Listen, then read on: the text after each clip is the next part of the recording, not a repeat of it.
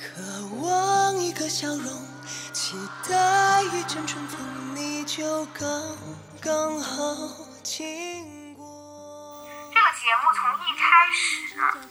就给大家明确的列出来了一条逻辑，叫做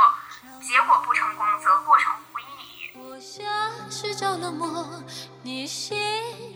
别人。但是最后的结果还是不能避免的去滑向一个残酷的规则下的，就乌托邦被打破了，就是有人淘汰，有人离开，就是有一些呃大家可能认为不太公平的现象发生。呃，其实这这个东西就会让我想到鲁迅说的那个娜拉出走的问题。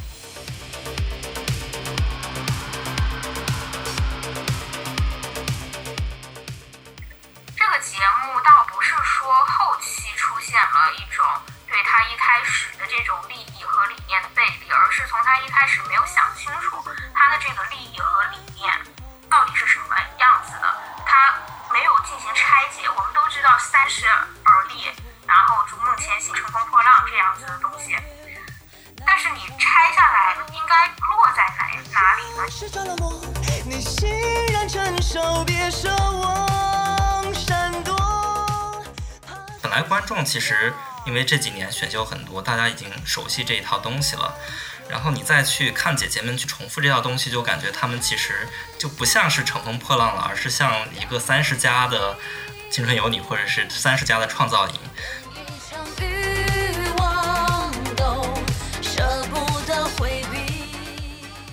仅凭这一档节目，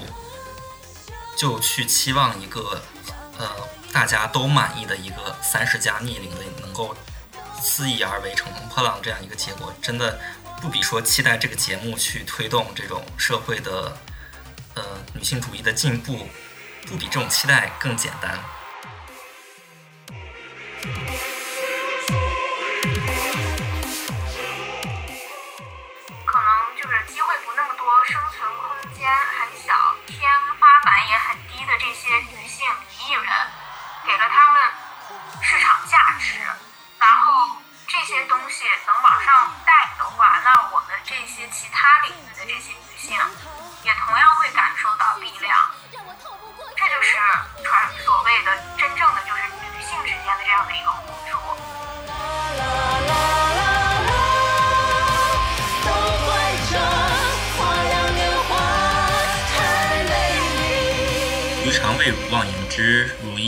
听之。大家好，欢迎收听《故往言之》，我是主播蘑菇君。呃，目前是一名全日制的在校学生。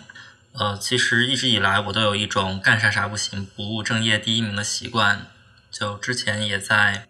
豆瓣上开过小站，给公众号写过文章。然后做这个节目也一样，它可能与我本身的工作和学习都没有什么关系。呃，但我觉得在一些时候，人会对这种日常生活有进行一个梳理的需求，所以呢，做这个节目是我用一种我自己很喜欢的，也是之前没有用过的方式，嗯，对平时产生的一些思想碎片进行一个打包整理。它会包括任何我感兴趣的话题，当然在之后也可能会邀请呃各个领域的朋友来分享他们有趣的想法和体验。它不会是一档很严肃的节目，所以在内容信息上有什么不够严谨的地方，也请大家姑妄听之，多多包涵。呃，同时也欢迎大家通过平台和邮件等方式给我们反馈，多提意见和建议。然后第一期节目的选题是来源于我和我的同学，呃，查老师。我们之前有关于最近国内很热播的一档综艺节目《乘风破浪的姐姐》，我们有一系列的对谈。欢迎本期的嘉宾查老师查查子。大家好，我是蘑菇君口中的查老师，但大家叫我查查子就好了。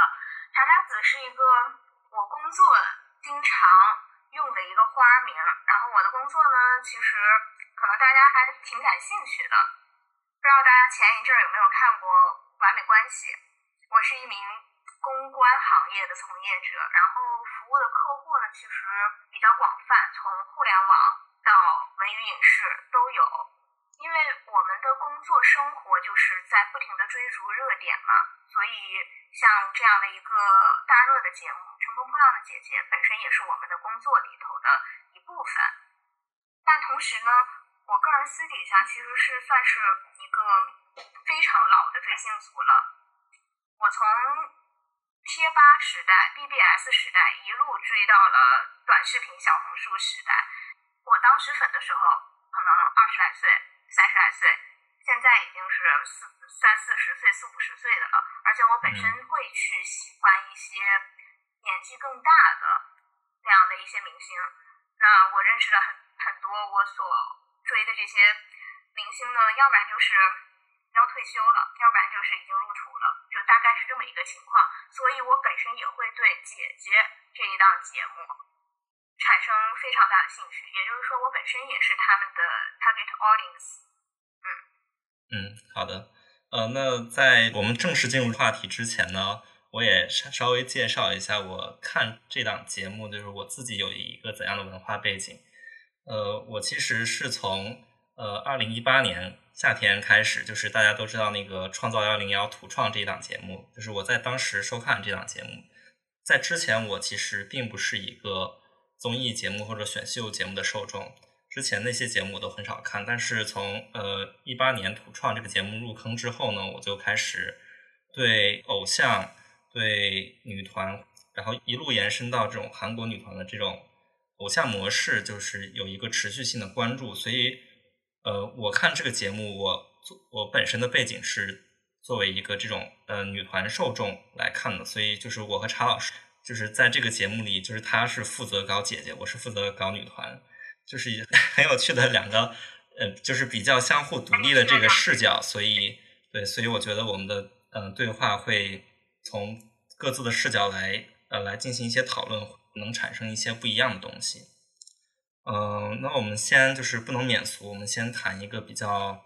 呃大家都都能说的话题，就是看完这档节目之后，你会去 pick 哪位姐姐，然后为什么？啊，超老师先说吧，叉叉子。如果你能看到我的话，当然我知道你现在肯定看不到我，你在土澳。呃，假设你能看到吧，你会发现我的发梢已经被染成了绿色。那你知道我是 pick 谁了？我是阿朵老师的粉丝哦。不是，这是这是什么梗？我又我好像又那个对拉客了。啊，蘑菇你，你真的看过这个节目吗？我可能看的没有那么认真。阿朵老师的头发，他的发尾这一块是染的绿。色嘛，现在所有阿朵老师、朵朵子的粉丝的一个潮流就是把发尾染成绿色。哦，你们确实这个追的很紧，对。那你对可以说一下自己为什么对阿朵老师就是这么情有独钟？啊，大家都知道啊，我是一个追星很早的一个人，所以十年前的阿朵老师在我心中留下了不可磨灭的印象。嗯。虽然那个时候我也特别小，对他印象不是很深刻，但是他基本上是，呃，差不多新闻联播前，我打开电视，一定会有音乐节目在唱他的歌，然后我打到任何一个娱乐频道，一定会有他的新闻。嗯。就是这样的一个人，但是呢，在我的成长过程中，不知道什么时候，他又突然销声匿迹了，而我本身就是因为升学啊这样子的。当然，主要是我爬墙爬的太快，就可能就是只要有人的地方就有我追的姐姐。嗯。所以慢慢的我就算是不太关注他，也忘了他，因为确实他也不出来了嘛。那这次我看到网上的名单的时候，我还想了一下，这个阿朵是我当年每天被包围着的那个阿朵老师吗？嗯。我当时一看到。就是《乘风破浪》那个节目出现，他在车上出现，我就知道这就是我童年的记忆时代的眼泪。但是他从第一眼看过去，就跟当年那个人不一样了。对，就就经历过很多的感觉。嗯嗯，就是完全脱胎换骨的那种感觉，你知道吗？我小的时候，我是会觉得他他是我国那个算是。特别早的一代性感唱跳的歌手嘛，然后那个时候我可能认识也比较浅薄，我会觉得他是不是会有可能成为大陆这一边的麦当娜那样子的一个路线的一个人呢？但是没有，很多年来我都非常失望，他没有成为一个 gay icon。对，然后这次回来，我觉得就完全不一样了，真的是放下屠刀，立地成佛。现在整个网上对他的称呼，什么人间导师、女菩萨，就这么一个感觉的这样一个人。这就是我当时看第一眼看见他在出彩那个地方，嗯，的一个印象。当然，后来就是我没有办法不被他的初舞台吸引，因为本身我是一个非常容易被这种很有生命力的、很有特色的、特别有风格的这种演出和音乐吸引的这样的一个人。我之前粉的其实也有很多歌手嘛，就是。都很有力量。然后他当时让我非常震撼的一个东西是，呃，我对他唱的那个歌词印象非常深刻。我觉得那个基本上可以称之为一种诗歌，但是他写到歌词里了。然后虽然你看不懂，但是会觉得他特有意思，特黑色幽默，再加上他那个造型和表演吧，嗯，对，确实阿多阿多老师的那个初舞台是。嗯，非常有特色的是一种世界风音乐的感觉，给很多观众都留下了特别深刻的印象。嗯，对，那我就说说呃我自己的那个 pick 吧。首先是我最最喜欢的是哪位呢？就应该是万茜。对，虽然万茜现在就是受到很多攻击啊，但是 对，好惨，就是对，但是我喜欢她其实挺早挺早的，就是因为我一三年的时候。对，就无意间看了一部他主演的电影，叫做《柳如是》，就是我想我会推荐给那个想要入坑万茜的人都去看这部电影。我觉得他在里的表现里面的表现非常好，就是我看完嗯那部电影之后就非常非常喜欢他。然后之后呢，又有一部电影是他作为女配角还拿到台湾金马奖的，叫《军中乐园》。但是呢，他这些年也虽然也演了很多电视剧什么的，但是我基本上都没有去特意去看那些东西。对，然后还有一个是那个朱婧汐，我喜欢她是因为就是我之前听过她的专一张专辑叫做《以梦为马》，就是那张专辑我觉得特别好听，你能听得非常入耳那种感觉。但是她这次上节目之后呢，整个人的风格跟以前不一样了，她是以一个这种。赛博朋克的这种女 AI 这样一个形象出现，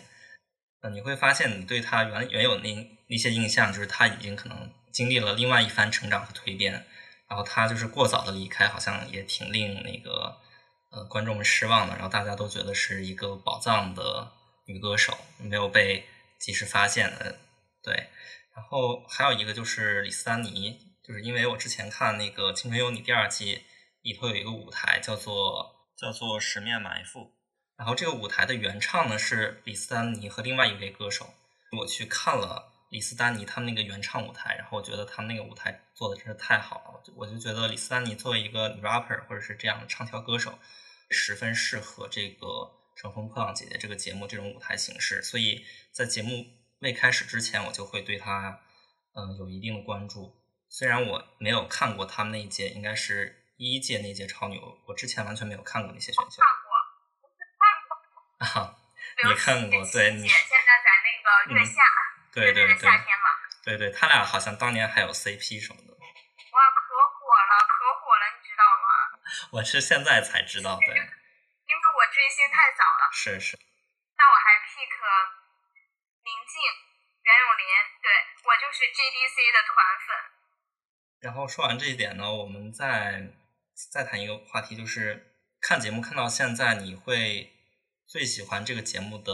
哪些方面？茶茶子先开始。我叫茶茶子，所以大家就知道啊，我就是在瓜田里会得到快乐的那种人啊。嗯。三十个女明星哎，三十个时代的眼泪，童年的记忆。以及我根本可能还不太认识的，比如说你刚刚讲的人间 AI 朱静熙啊这样子的人，对，就是我觉得他们都是非常个性化，然后特别有意思的一些人，然后聚在一起，那肯定是有很多很多的故事来讲的呀。这个节目对我来讲最大的乐趣就在于此，但是你要说精神上满足感的话，这个就太浅了。其实我真的很喜欢看到各种各样不同的女性去展示他们自己的这样的一个面貌，不管这个面貌是就是大众喜欢的还是不喜欢的，我觉得它很有意思。因为我们现在市面上充斥的过于千篇一律的这样的一种东西，会让人觉得没有新鲜感。嗯，对我特别同意你刚才说的这一点，因为。呃，这基本上也是我对这个节目印象最深的地方，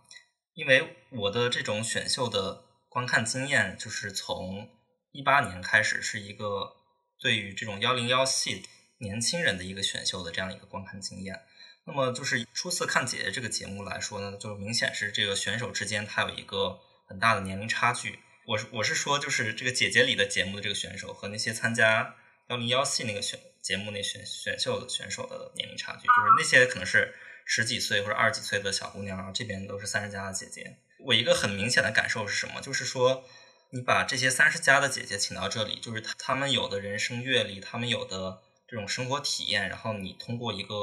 呃综艺节目反映出来，就会比那些年轻的选手有一种明显的一一种沉淀感。在做综艺的时候，很很多时候就是。可能有些选手他不是那么有东西，有内涵。对你拍摄的时候，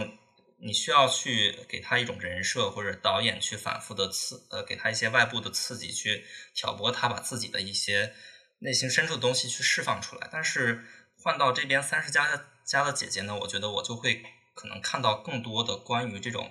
呃女性的成熟或者人生的阅历所积淀。所引起的一种，就不需要你去刻意的去渲染，但是还是能很感动人的地方。呃，对于我来说，就印象很深刻的一个，就是像呃有一期是他们在呃就是生活一个生活的片段，就是好像蓝盈莹和黄龄在那边吉他弹唱，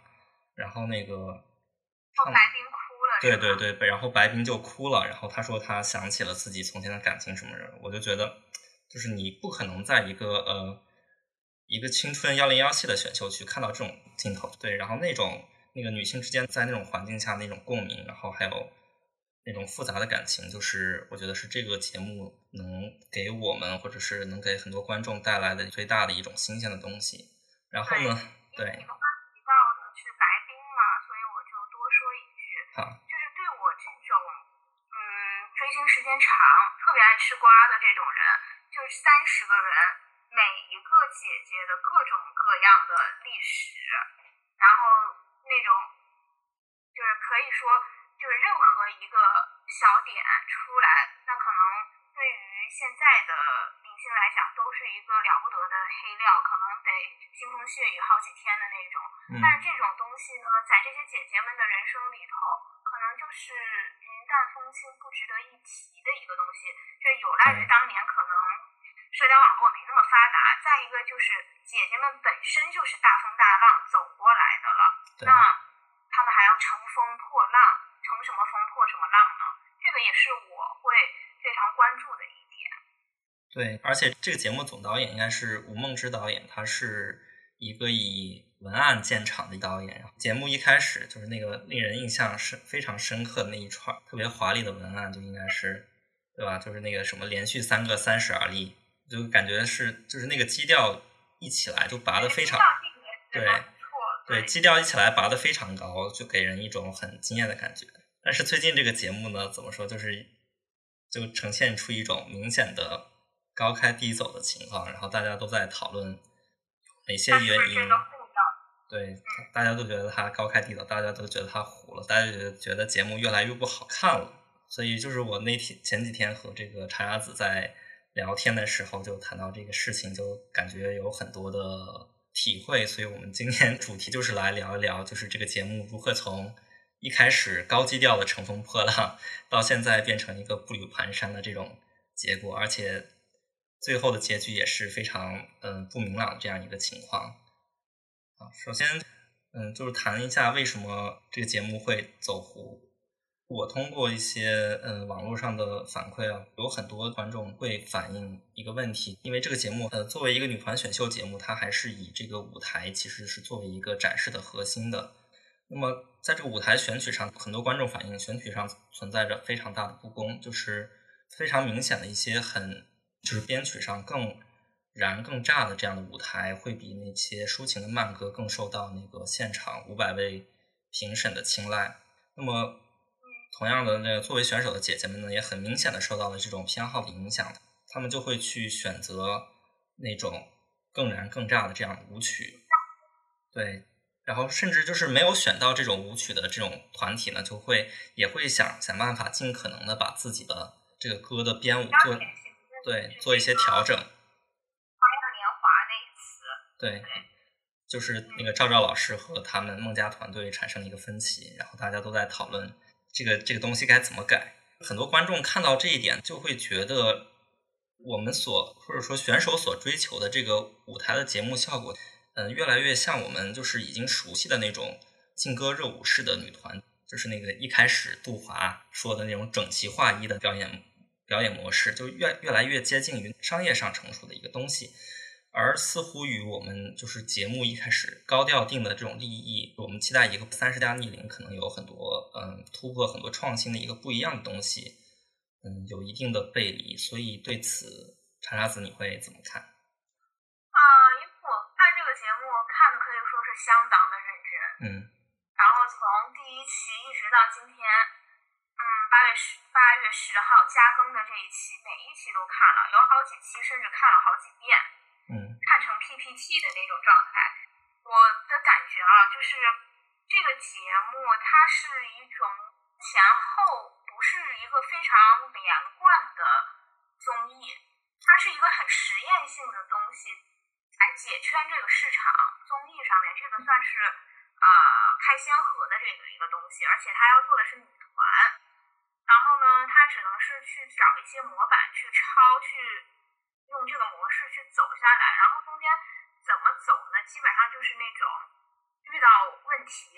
补问题，然后遇到 bug 补 bug 这样的一个状态走下来，走到现在的一个综艺。然后呢，一开始我会觉得。大家觉得倍儿好看的是什么呢？是一公出舞台的时候，那个时候大家其实有各种各样的亮点。虽然就是说是啊，比如说黄圣依把麦克风当成了那个什么叫餐机，或者是啊姐姐们录到最后就是啊玩手机的玩手机，吃饭的吃饭，甚至我们 Christy 钟丽缇姐姐就直接躺在桌上了，这都。是让我们觉得非常有意思的东西，以及义工的时候，我们看到好几个团都倍儿有趣儿，包括 Everybody 就那个被吐槽最严重的，我觉得也都特别有意思，特别好玩儿。然后这些是让得观众特别喜欢的一个东西，就是它超出了观众的预期。我们可能以为这是一个呃撕逼的这样的一个节目，我们看来就是看这个乐子的。但是我们发现不是，它是一个很正面、很有趣的这样一个综艺，大家真的是很认真的啊。虽然有那么多个性不同的姐姐们在一起叽叽喳喳，但大家很认真的才去完成这样的一个舞台。就真的是是给了所有的这样的一个有才华、有能力、有个性的姐姐一个舞台去展示自己，而且是相互成就、相互帮助的这样一个这种感觉，就是一个乌托邦的氛围。就真的非常美好，然后大家都是呃为了自己和自己的团拼尽全力，然后在这个过程中，甚至就是利用一切可以利用的资源，导师也好啊，像花花子杜华也好啊，然后他们这种他们要是不合适的这些姐姐们觉得不 OK，甚至可以不听，我就是要展示我自己的啊，这也是节目组的卑微，可能在于此，因为姐姐们很明。确的知道自己想要做什么，他们有非常强的这样的一个主体性和主动性。那这个是我们现在，尤其是可能为了生活苟且的这样的一波人特别想要看到的这样一个东西。我们可能就是想要看这些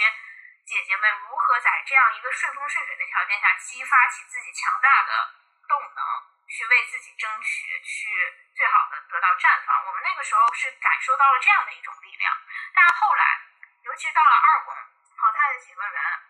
叮当、阿朵、钟丽缇，大大家明肉眼可见的，姐姐们越来越公约，就是一开始我们出舞台之后，一公的那个选歌是大家完全凭自己的喜好，呃，相互之间也是凭就是对队友的认可来组的团，选的曲，一起做的排练，那肯定相对这种化学反应，跟后来我们被迫就是有那么一个分数的限制，这也是比赛规则没办法嘛。对。啊，然后可能很多人就选到了不愿意选的歌，然后很多人就被推出来去做了那个队长，然后大家的就真的是恶性循环，就在这样的一个生存空间里，走向了一个斗兽场，走向了饥饿游戏的这样的一个选择。嗯。那这就是我们会觉得怎么看怎么压抑，怎么看怎么烦得慌，而且就是你长期的。出现了一个马太效应，强者恒强。像宁静啊、万茜啊，他们那个团就不用担心的，就算是偶尔掉掉了第二名也不用担心的。但是像我们可怜的爱组四子，比如说萌萌子和我们的依依子，从那个一公一直到四公就绑定，然后就是颤颤巍巍的，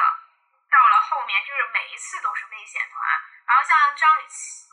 那基本上就很很有义气啊，几乎成了老弱病残的收养者。就每一期，不管他们有多么的努力，但是结果就是不好的。游戏规则限定的，他就是他天生就埋着这样的隐患，哪怕在初舞台的时候，你都能看得出来，因为他们的打分就是会影响他们的选歌。像张雨绮后头跟那个朱婧汐换，不也是因为就是打分的这样的一个问题吗？这个节目从一开始就给大家明确的列出来了一条逻辑，叫做结果不成功则过程无意义。这可以说是职场甚至你学生时代也非常通行的一种逻辑。我们可以看到啊，这些姐姐。就是能站过来参加这个节目的，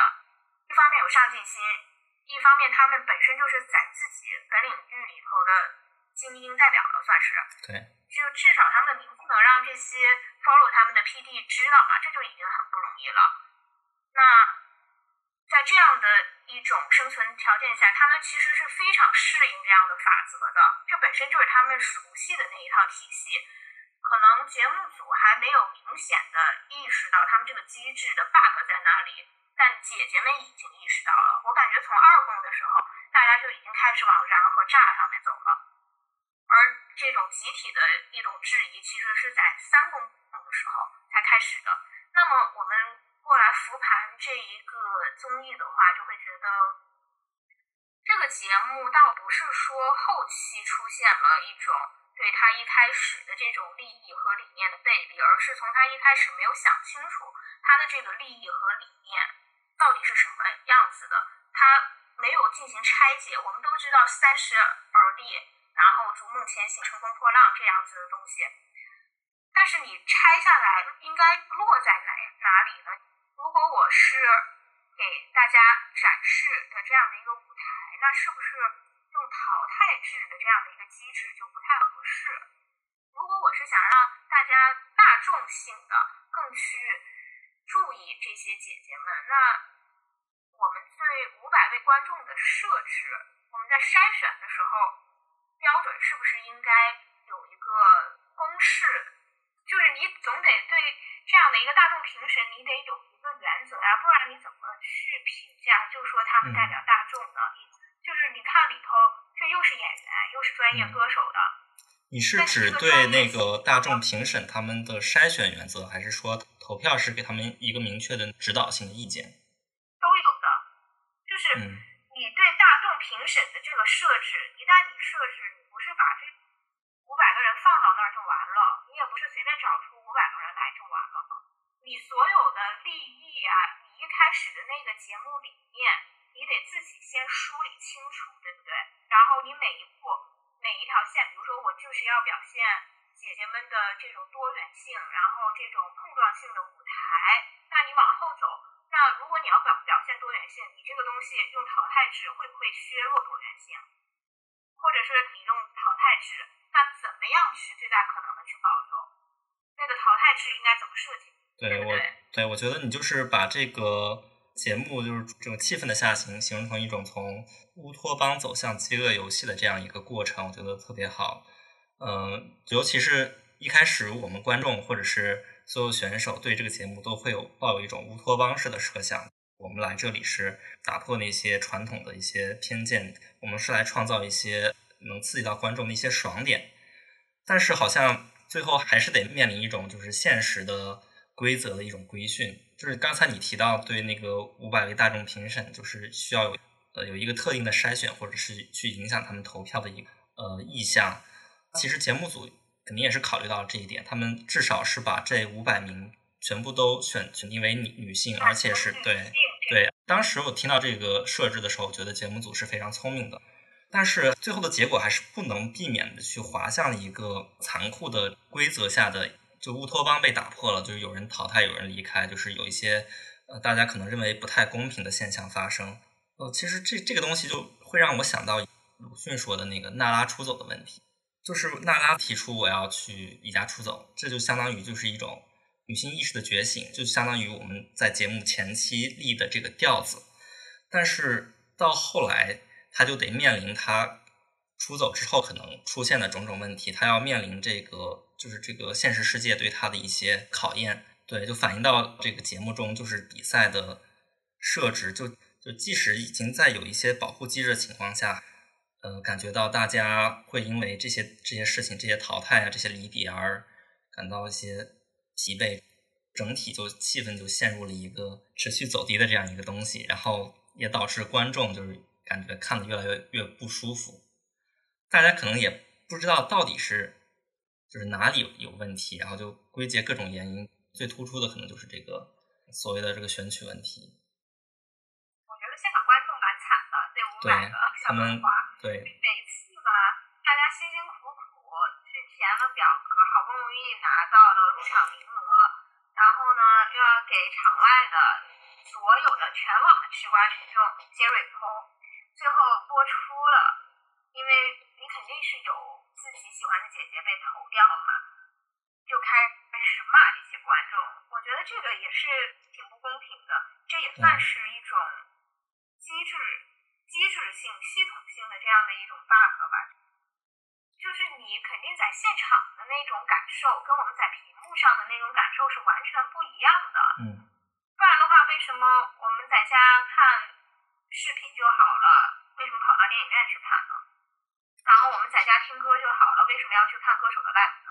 这个其实有差异的。那可能确实就是你后期剪辑啊各方面的，就会让它呈现的完全不一样，受众的。更广泛的受众的这个感知就是不一样的，那你怎么去平衡这个东西，解决这个矛盾呢？这我觉得就非常难，这对整个节目组的压力，我觉得都是非常大的。对，就是前面的工作对，其实也能想象，节目组其实也是面临着很多困难，因为因为他们借用借用的是一种很成熟的一种选秀节目的框架。就像这种，对对，一开始组从组队选取，然后训练、比赛、淘汰，就是一轮一轮这样下来的一个循环吧。本来观众其实因为这几年选秀很多，大家已经熟悉这一套东西了，然后你再去看姐姐们去重复这套东西，就感觉她们其实就不像是乘风破浪了，而是像一个三十加的青春有你，或者是三十加的创造营。姐姐们，而且他们的他们的这个比赛量还比那些。嗯，年轻的选秀选手更多，他们对他们现在已经到四五公了，是吧？啊，马上六公了，马上六公了。我估计今天就该排练了，六公排练。对他们好像就就是因为这么多的公演比赛，他们就感觉真的是去认真体验这种高高强度的练习生的生活。对，对，所以就反而是甚至还没有像是说那种呃。就是韩系幺零幺选秀那种，他们就是整个节目下来就就只有三次公演，然后最后一个总决赛，就是甚至还没有他们那那种排时间排的宽松。我甚至觉得，就是如果说能够让姐姐们就是减少一些舞台的这种设置，然后把一些时间还给他们去做一些更多可能性的尝试，也许会是一种更好的设置。更好的方式。对我们对也是，因为就是我觉得这个问题就跟大家吐槽审美疲劳似的，差不多到了三四公啊，就这些人在玩了。对对，已经每每一期就是这三个万茜的，然后张雨绮的、宁静的，就基本上没有别的新意了，顶多有一些人员来回变动的这样的一个出入吧。对然后你刚刚提到一个点非常好，就是他们这个密集排练，我甚至觉得可能是这个节目一开始吧，大家真的没有想过姐姐们会那么认真的去排练。但是你想，这么一群有上进心的各个细分赛道的精英，那谁都不想输啊！大家能挺到现，就是能在他的行业里走到现在这个地位，那一定是有过人之处的。大家反而反而是这群姐姐们特别认真了起来。然后你看这些人啊，就是有主持人两个，那是日常湖南台还有主持工作的，尤其是我记得是吴昕还是沈梦辰，元气满满的哥哥，嗯还有是什么，就是一直是有主持的。是吴昕对对，然后对，然后还有就是演员金晨拍戏，王丽对坤那个进组，就全都是这种，就大家没有像弟弟妹妹们一样，就真的集中训练，专心的像高考一样，别的都不管，就干这一件事儿，没有的。大家就在这样的一个强度下训练，还要舞台效果还要好，啊，我觉得真的是太可怕了。我的静静子肉眼可见的瘦了下来，妈妈真的心疼。就是谁能想到看这么一个节目，是最四十八岁的静静子居然有了妈粉，对最就真的是心疼啊，对就是是心疼啊。对，就是这个整个节目下来最认真的是那些呃参赛的姐姐们，对，这就是进入了一种对，最认真的就是姐姐。这其实就是像你说的那种饥饿游戏、斗兽场，就是人在整个的那种这种氛围下、这种环境下，就不得不去拼搏。就是虽然我们不是说这个我们不鼓励选手去认真对待舞台，但是就是感觉节目组在这个设置上欠缺一些考虑。真的没想过嗯姐姐们会这么认真。我觉得他们应该能想到，就是如果说我作为一个综艺导演，我是会希望就是他们选手去全情投入这件事情。对，就是你至少你至少是一个做女团的节目，你要去呃认真的面对每每个舞台，这个态度肯定是呃要有的。然后我最近看节目，我觉得可能节目组也也是想去调整这东西，就比如说他们在最近的那个节目里加了那个阿朵和他们去去湖南的一个乡间去陪那些对去陪那些留守留守儿童，就是这一段这个桥段，我就觉得是对于这样一个紧张残酷的赛制呃一种调整对，就就比较好，当时当时我的朋友就是数据公司的，嗯就跟我讲说四公发生了什么，然后我当时我还不知道呢，就我作为一个阿罗的粉丝，我那个时候其实不知道四公有 VCR，是我那个朋友跟我讲说，你们您追的那个节目四公是发生了什么吗？我说咋了？他说数据有一个小很小的一个回落，因为他那边看的是最清楚的，整个节目就是一路下滑，口碑一路下滑，包括我看到一些报告啊什么的，出品的就是说是它整个节目的正向舆论和负向舆论都在减少，那意味着这个节目的关注度就在减少了。嗯这不是一个简单的说负面口碑没了就值得高兴的事情，你同样数据得看全嘛。然后我大概看了一下，我才知道原来这一次是有一个公益的这样一个 VCR，是之前淘汰的几个姐姐给在线的几个组去做的这样的一个采风。然后我大概扒了一下时间线，就是大概是在，呃，就挺早的时候吧，有一次公益采公益的那个直播卖湖南的那些土特产品，我对我看了一下，应该是在那前后给他们下达的这个指示。嗯那我觉得那个时候差不多已经是节目刚开播，然后他们大概看到了这样的一个机会吧，就就你淘汰的这些姐姐总也都是签了合约的，不能白签是吧？你总得有个返场的机会嘛。就包括像现在这个复活赛，我应该不能剧透，对，我不不能剧透，因为还没播，我才能播。对，不然我真的有好多的瓜想说，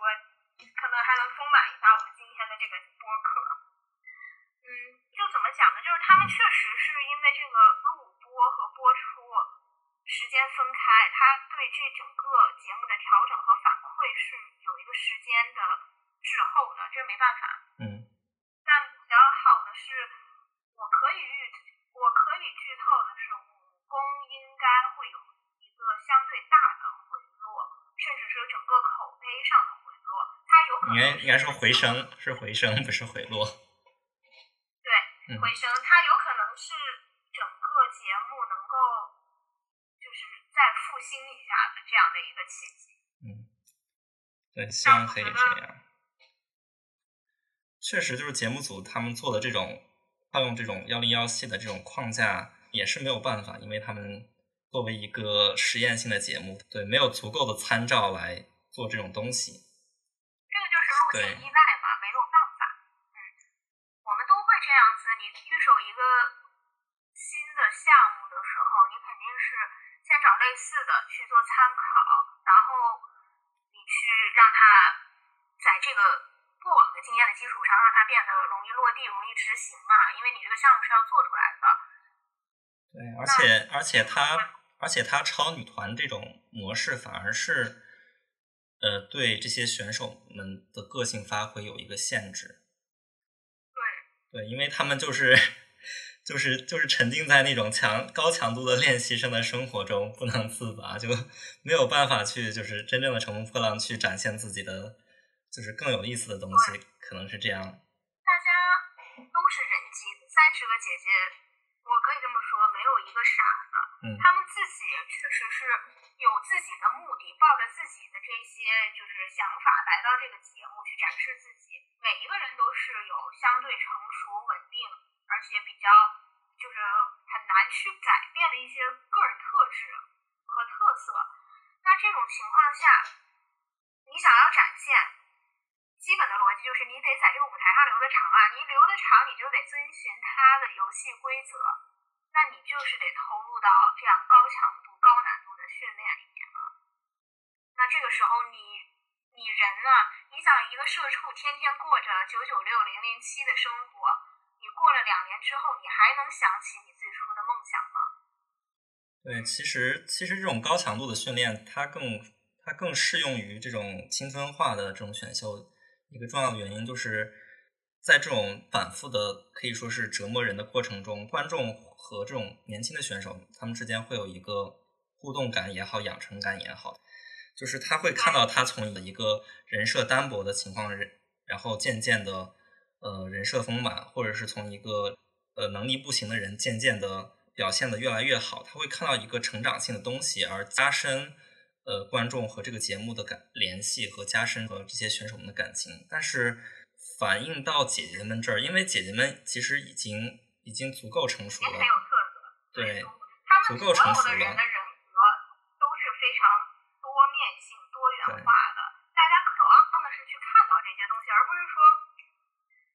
对啊隐去这些东西。对，就是这样一个高强度的高强度的一个比赛流程，反而是在压抑他们。反而退化成了那种二十几岁的练习生，天天在那里疯狂练习，反而成了一种呃这样的感觉。那我们现在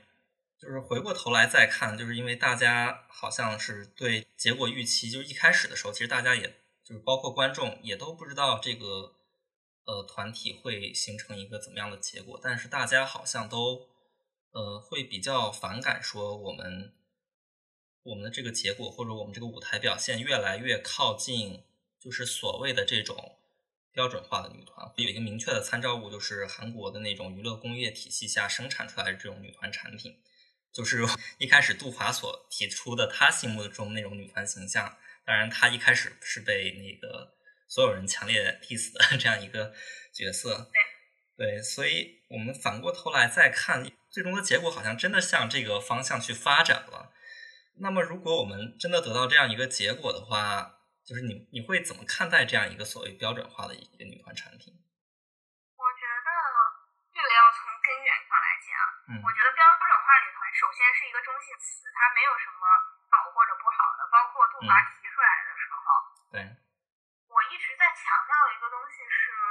这个节目它的前期的这些策划没有梳理清楚，然后里头最大的一个我觉得核心问题是，他们没有搞清楚浪姐是一档什么样的节目，就是这个洞察如果没有彻底的厘清，那接下来的受众的洞察，还有对于这些参与者姐姐们的洞察，就会出一些大的问题。对，就是其实观作为观众的我也一开始也是一直在抱着好奇的角度去看待这个问题。就是一开始我会觉得节目组好像没有搞清楚他们要做什么，然后看了一公之后，好像又感觉到他们找到了方向。但是一公之后的话，对。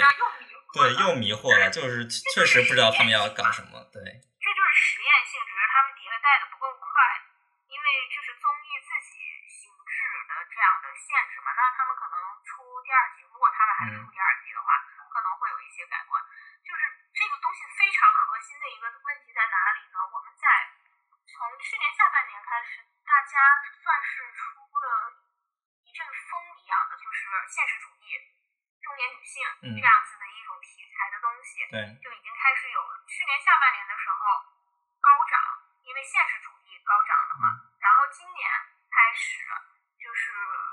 有一个一方面有那个红色高跟鞋、迷民子那个舞台的一个太热吧，大家对这个东西开始有了期待。再加上今年以来有一系列的综艺题材的，比如说刚刚的《三十而已》，还有之前前一点的那个。谁说我不能结婚？还有年初的那个安家吧，它某种程度上也算，就是这一系列的带热，它是把这个市场让人家看见了，就是做这种成熟女性的题材的影视综艺，它是有一定前景的。而这个市场几乎是一个市场空白，那就要填补。填补的话，一开始就是有了这个 idea，浪姐这个节目。其实一开始就是从一个 idea 开始的，它不是说是从前期市场梳理推出来的，也不是这么严谨的一个东西，是蹦出来的一个 idea。我不是说这个就是不行，相比下来，我觉得这是一个很好的想法。但是你有这个想法之后，你得往前追溯它是怎么来的，那就是你得去想这个节目应该定位在什么地方，它应该是一档什么样的节目。然后在这个框架下，因为。乘风破浪的姐姐是最大的一个框架，下面才是女团，对吧？你在这个框架下，你去想什么是女团，什么是标标准化的女团，谁的标准化？然后并且要要的是一个标准化的女团吗？她的标准应该是怎么样的？然后她要成的团应该是怎么样的？这一系列的问题，你得把它在前侧梳理清楚。不然的话，你这个 idea 就可以说是一文不值。你拍脑袋想 idea 这个东西，可以说是最基本的一个门槛儿。是你要把这个 idea 把它封满、实现，最终又落地，这是一个非常浩大、复浩大、繁琐，而且要逻辑严谨的这样的一个工程啊。你如果这个做的不扎实的话，它就是豆腐渣工程啊。这个节目到目前为止，我还在看，我真的就是完全想看这些姐姐们，就是这个节目就是那个样子了。他能勉强还能走到现在，就算是豆腐渣，我也佩服他。但是姐姐们是真的是无价之宝，真的很可爱。这些姐姐，我就是为了看这这些人，我才接着能够一期一期的追下去，因为我觉得吧。观众当然是要用脚投票，然后观众也要去开口去说自己的意见，这样才可能就是对之后解析综艺、解析市场以及他这个综艺的第二季有一些好的这样的一个反馈。那同时呢，观众也要持续去怎么讲，去关注自己的喜欢的这些姐姐们，这样才能让，就是这是观众的功课了。你这些姐姐这么辛苦的去训练、去比拼，那我们作为粉丝可能也改变不了赛制，因为已经录播了嘛，这都是定型。我们看到的都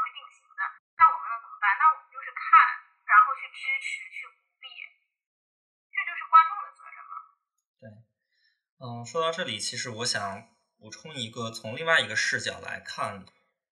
我们对一个三十加女团的一个想象，一种可能性。这个视角就是，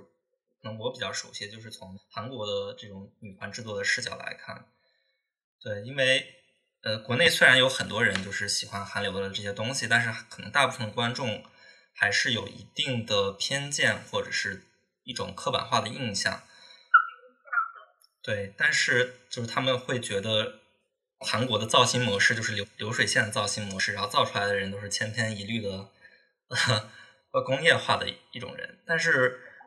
对，但是作为我这样一个比较熟悉他们那一套东西的人来说，我就会觉得，相比于就是成熟度很高的他们韩国的娱乐工业的这种产品，就是我们国内的相对应的文化产品，其实还处于前工业时期。就是我们还没有形成一个很好的体系，去给这些女性，就是唱跳的女性，去给他们足够的展现的这种舞台。我们还处于一种尚未完全开发的状态。虽然我们这几年，嗯，就是通过各种节目不停的在做这些类型的尝试，对，但是我们还是就是差得很远。如果从韩国的这种角度来看的话，就是他们的三十加的女艺人在干什么？就可能。嗯，像李孝利啊这样，他们李孝利归隐了吗？不是，没有，他最近又复出了。啊？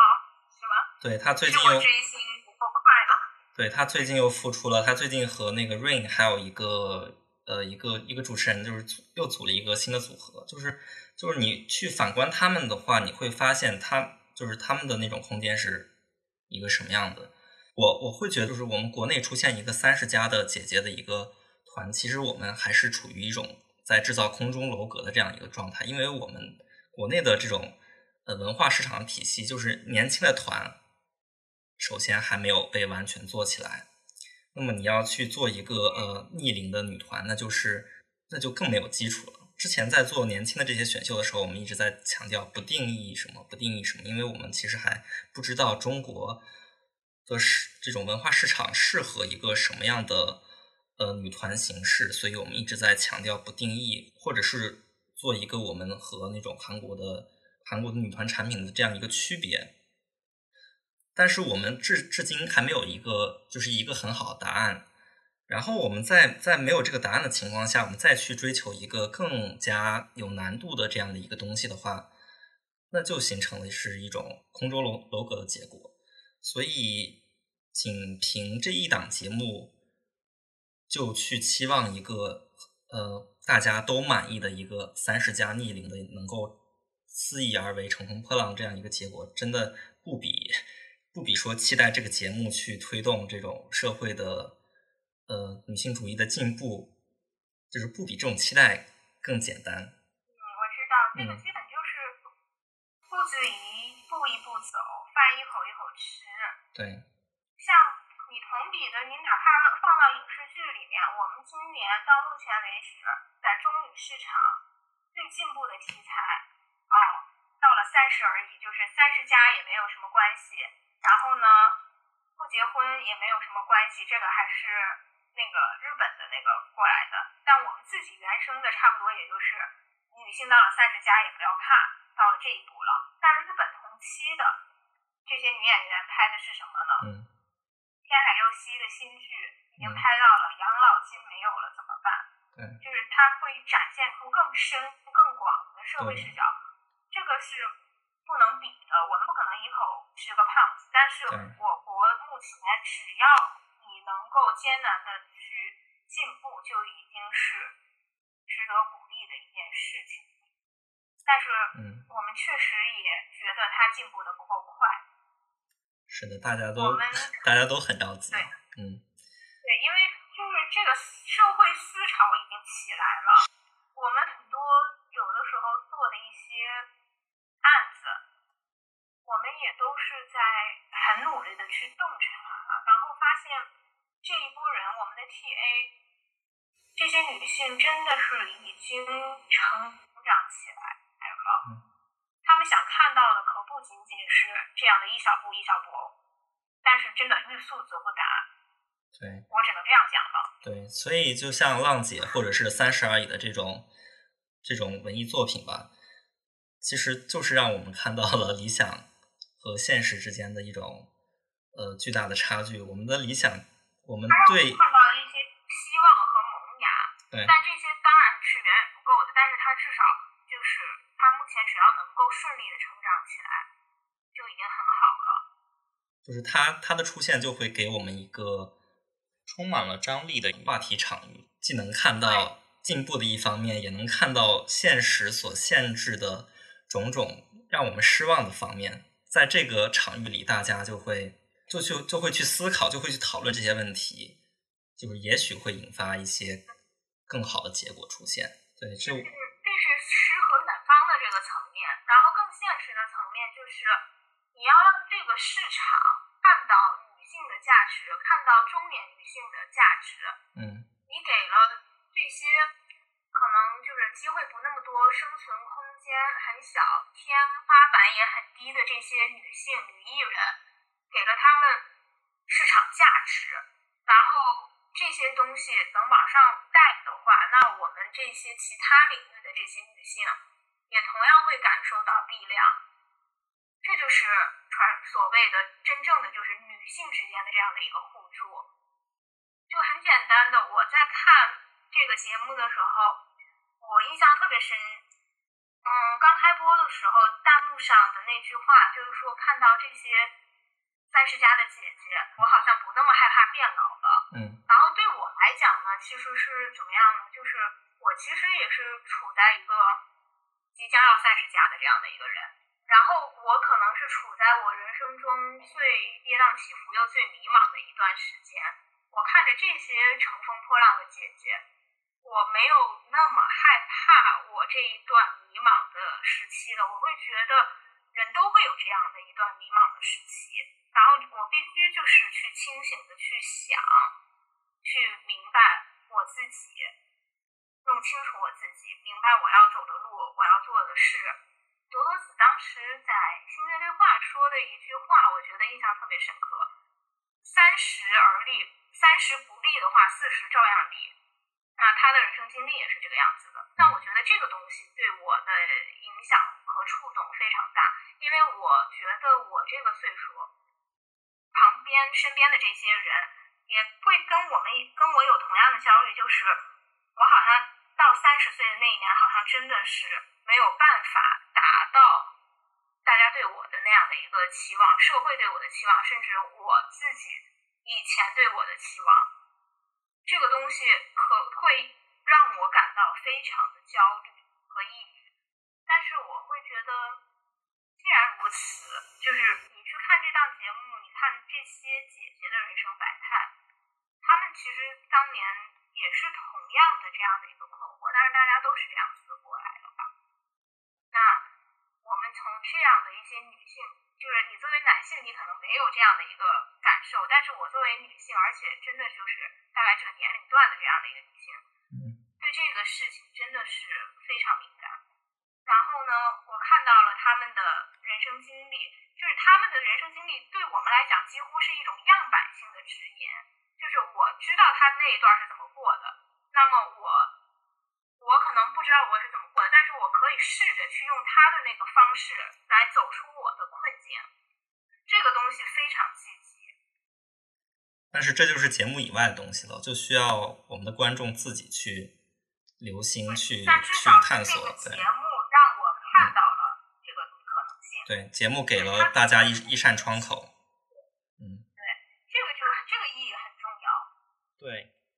嗯，那到那到最后，我们来畅想一下，就是《乘风破浪》它最后成团的结果吧。叉叉子，你有什么一些愿望或者是想象？啊，我我是 JDC 的团粉嘛，嗯我到目前为止仍然觉得《兰花草》是这个节目里头开始即巅峰，到现在也是白，既是白月光，又是朱砂痣，又是高潮，因为他是一个怎么讲，嗯，他没有那么多唱跳，嗯，但是他特别炸，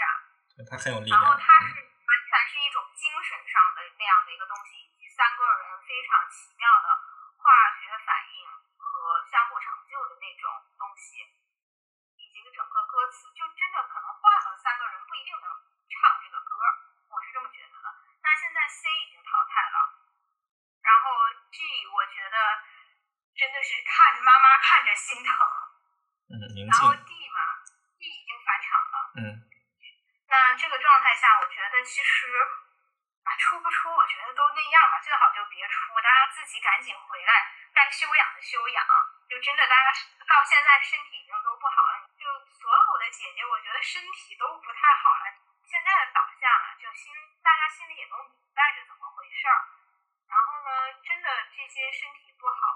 而且也不指望着这个芒果台给的后续资源的，我觉得真的可以考虑考虑干点别的，因为嗯。可能到了这个阶段，大家一开始的那个初心，抱着的那个目的，可能差不多已经达到了，对，就是该有的东西也都有了，差不多赶紧现在好好养好身体，只有身体养好了，你们才能继续在这个中女的广大市场、广阔天地上乘风破浪。就是怎么讲呢？胜败得失不在着一城一池。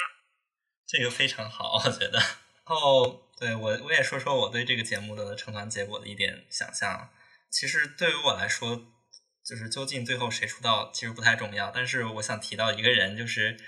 就是从节目一开始引起话题的这个杜华女士，因为我跟杜华女士，我就我我很我 不好意思，太激动，就是我知道，啊、就是我知道你对对对对，就是我是比较熟悉她的，就是对，因为她其实来来到这个节目，她也是一个三十加的女性，她也是乘风破浪的姐姐嘛，对吧？然后其实我有有一点小小的想法，就是因为杜华也在节目中就直接表示想签沈梦辰或者怎么样，我会觉得就是这个这个团最后无论结果如何，就是呃，我会希望就是杜华女士呢，通过这个节目获得的一些人脉，然后去在后面能这个节目之后能推出一个一个时间可以比较短的一个限定团，然后这个团员是由这个节目中的这些姐姐组成的，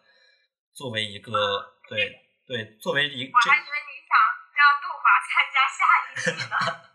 没有没有没有没有，对，就是怎么说呢？就是作为一个作为一个实体的成果上的一个延续，因为月华之前也做过这种很短时间的限定团或者限定组合，有的是有的可能就只有半年或者几个月这样子。对我觉得，因为大家可能节目结束之后都是像你刚才说的，大家都有自己的事业要忙。呃，但是就就是我们这个节目就就是它表面上的利益就是要做一个女团的话，就是可能达不到了。但是我我就会希望就是由杜华女士来完成这个利益，用她的这个专业的理念，他们专业的包装团队来做一点这样的事情，来为我们内娱市场提供这样一个不太一样的文化产品出来。然后这就是我的一点小小的期待。对，那么最后我们就祝愿这个那我用天津话嗯，来你再再。对我们的这些姐姐们说一句话啊，就这个节目吧，其实大家真的就是最认真的就是姐姐，嗯。最认真、最投入最多的心力和感情的就是这些姐姐，嗯。所以我希望就像萌萌子，她天津人嘛，我跟天津人说一句话，这些姐姐们希望她们以后没事儿常联系，有事儿打电话，嗯，这就是我希望他们能在这个节目里真正的就是可能嗯。真人秀有时候交朋友我这有点难，但是我觉得他们这一次真人秀真的很不一样。嗯如果能交到朋友的话，就保持下去吧。嗯，对，这也是我爱这档节目的原因。嗯啊，非常好。那我就那我也简单的就祝这个所有参赛的姐姐，无论是就是仍然在比赛中的，就是能获得一个自己满意的结果，然后已经被淘汰的，也能在将来的事业上就是更加的顺利。那我们今天的这期孤妄言之到这里就差不多结束了。然后我们这个节目目前的状况还是处于一种不定期更新的状态。我在这里也非常期待你，就是尽早的与听众们再次见面。那我们就第二期下次再见吧，拜拜。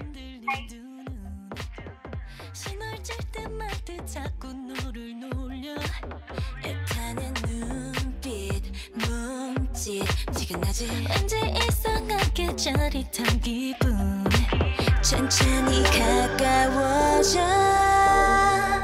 우리 둘 사이 거리 손에 닿을 듯 하지만 baby 다시 따라 나 몰래 좀 쉽진 않지.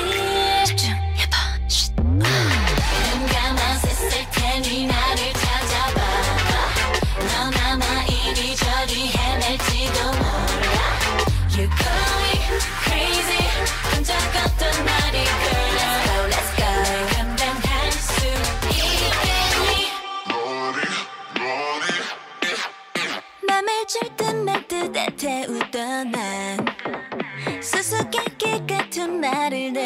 던져